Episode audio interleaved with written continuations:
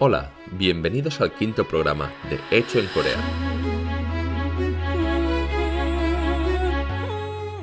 Un podcast en el que hablamos de temas relacionados con Corea y en especial desde el punto de vista de los negocios. Yo soy Roger Rollo, empezamos.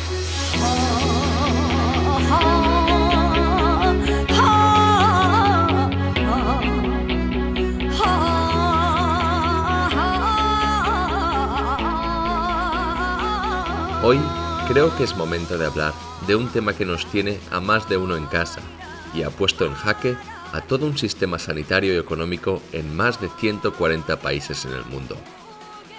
En estos momentos ya hemos superado los 150.000 y los focos de contagios ya no se encuentran en Asia. Dejarme que este capítulo lo dedique a un gran amigo, que es el que me empujó a hablar sobre el tema, ya que como sabéis, intento hablar de temas que huyan de la actualidad y que puedan ser escuchados en cualquier momento. Antes de nada, me gustaría puntualizar que esta es solo mi opinión. Si es verdad que existen ya un gran número de canales y podcasts hablando del virus desde un punto de vista clínico e incluso alarmista, hoy tan solo quería aportar mi grano de arena para explicaros cómo se vive y se ha vivido en Corea esta crisis y qué podemos aprender de todo eso. ¿Y por qué Corea? ¿Qué tiene que decir Corea en toda esta crisis? Como este país tiene uno de los índices de mortalidad más bajos del mundo, pues si estáis preparados nos ponemos a ello.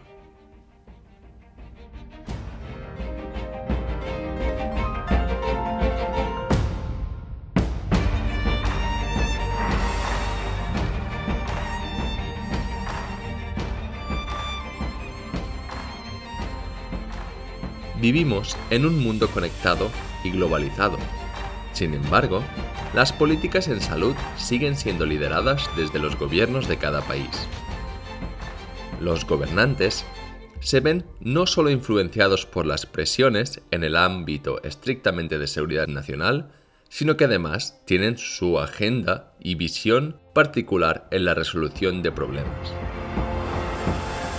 Para poneros en contexto, también me gustaría explicaros dónde me he encontrado en este último mes y las grandes diferencias que he podido ver en la lucha en contra de la propagación del coronavirus.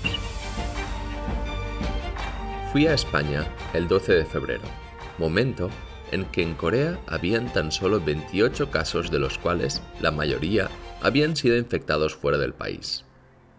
Corea está a menos de una hora en avión de China, que como todos sabéis es el lugar donde empezó la expansión del virus, pero las medidas en los aeropuertos seguían funcionando. Justamente, era ese mismo día cuando China cambió la forma de diagnosticar los casos y hubo un gran incremento, pasando de 44.000 a 58.000 casos. Periódicos y revistas titulaban sus portadas con frases lapidarias como la incompetencia de China pone en peligro al resto del mundo. En ese momento, me incluyo como una de las primeras personas que aunque llevé máscara en el aeropuerto, más por recomendación de mi mujer que por iniciativa propia, en cierto modo era incrédulo a que este problema se hiciera global, y usando también mi raciocinio occidental, culpaba la poca preparación del sistema sanitario chino, o incluso el alarmismo que caracteriza a las sociedades asiáticas. Iba a Barcelona para participar en el Mobile World Congress con varias empresas coreanas, pero justo el día 13, un día después de llegar, informan que el evento se cancela por el riesgo a la propagación del virus. Como ya os he comentado, yo soy de Barcelona, y en ese momento tanto periódicos y revistas y evidentemente la mayoría de los habitantes de la ciudad estaban en desacuerdo con la decisión y pasaron las primeras semanas comparándose con otras ferias que sí se celebraron en ese momento. Pasan pocos días y llegamos a 19 de febrero. En ese día se descubre que una seguidora de la secta Iglesia de Jesús Shincheonji lleva contagiada y con síntomas desde el día 10 de febrero este paciente más conocida como el caso 31, es también la supercontagiadora, ya que durante esos 10 días participa en varios eventos con más de mil personas entre ellos, un funeral del líder de la secta. En definitiva, la tormenta perfecta para la propagación del virus. El día 20 de febrero se duplican los casos hasta llegar a 111 y el gobierno pone todo su esfuerzo en identificar el origen del contagio. Todo ello es una investigación minuciosa donde se estudian todos los contactos con la paciente 31. El gobierno obliga a la misma secta a entregar una lista completa de miembros para aislar lo antes posible a las personas de riesgo. El caso es que en total hay más de 100.000 miembros, por lo que se empieza a testear uno por uno a cada uno de los miembros con riesgo potencial. Además, se despliega a toda velocidad una red para hacerse las pruebas. Por ejemplo, existen los llamados drive-thru, centros que como si fuera un McDonald's cualquiera, puedes hacerte la prueba en 10 minutos sin salir del coche. Lo esencial aquí es la velocidad para poder contener la crisis y que no se colapsen los hospitales e infraestructuras sanitarias. Al final, si hay un colapso, muchos de los casos que sí pueden tener tratamiento acaban empeorando y en algunas ocasiones con el fallecimiento del paciente. Otra de las aplicaciones usadas son los servicios de geolocalización que describen en un mapa todos aquellos lugares que fueron visitados por pacientes con el virus.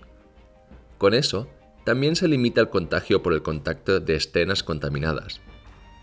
Ahora bien, si es verdad que esto puede ser polémico por lo que implica la privacidad del paciente, no cabe duda que es una herramienta muy potente para la lucha contra situaciones de este tipo.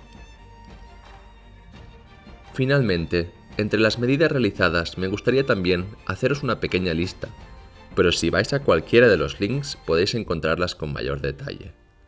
Os leo unas cuantas. Testeo masivo de la población, uso en todo momento de máscaras y garantizar la disponibilidad de ellas. Información en todo momento. Concienciación de la población. Cierre de escuelas y actos públicos como iglesias, bibliotecas, partidos. Geles desinfectantes en todas las puertas de todos los edificios. Cámaras que chequean la temperatura en instituciones públicas y privadas SMS diarios monitorizando el avance de la epidemia.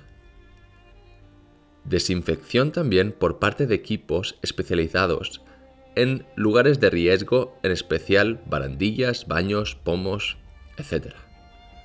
Una lista que podría seguir, pero que acabaría eternizando este capítulo. Si bien muchas de estas medidas pueden no ser tan efectivas, los doctores y profesionales pueden dar una opinión sobre eso, han servido también para mantener la situación bajo control y reducir el número de casos. Además, la rápida reacción de la ciudadanía ha demostrado un nivel de civismo muy alto.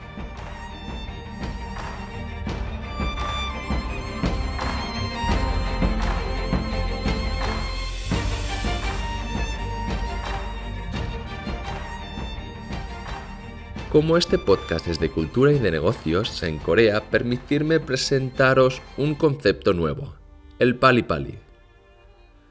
Pali pali, que traducido al español sería como un corre corre o venga venga, es una forma de pensar y actuar que está en el ADN de todo coreano. De hecho, es quizá la primera palabra que aprendes de este idioma, ya que cuando alguien te manda alguna tarea y titubeas por un momento, alguna voz cercana te la recuerda con un acento que suena como pali pali. Cuando un coreano se cruza con un extranjero no acostumbrado a estas velocidades, acaba siempre estresado, ya que hacer una tarea sin correr es equivalente a no poner ningún esfuerzo. Los coreanos siempre verán esta velocidad como una habilidad y la frase atribuida a Napoleón que dice, vísteme despacio que tengo prisa, una mera excusa para descansar. Con todo ello, os diré que esta sociedad está acostumbrado a asimilar los cambios a toda velocidad, por lo que todo lo contado anteriormente es difícil ser extrapolado en cualquier parte del mundo.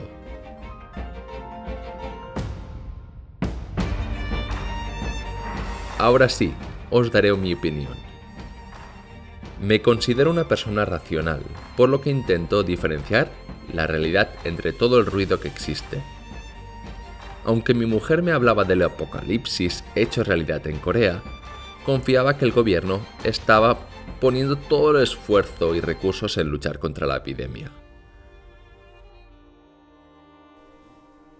Por un lado, el coreano medio tiende a exagerar los acontecimientos, pero por el otro se actúa con la mayor celeridad posible, y en casos extremos siempre se mira el bien común.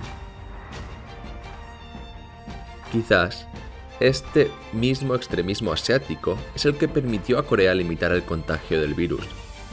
Quizás también es el que de un día para otro el 95% de la población usara mascarilla por la calle y redujera todo tipo de contacto físico.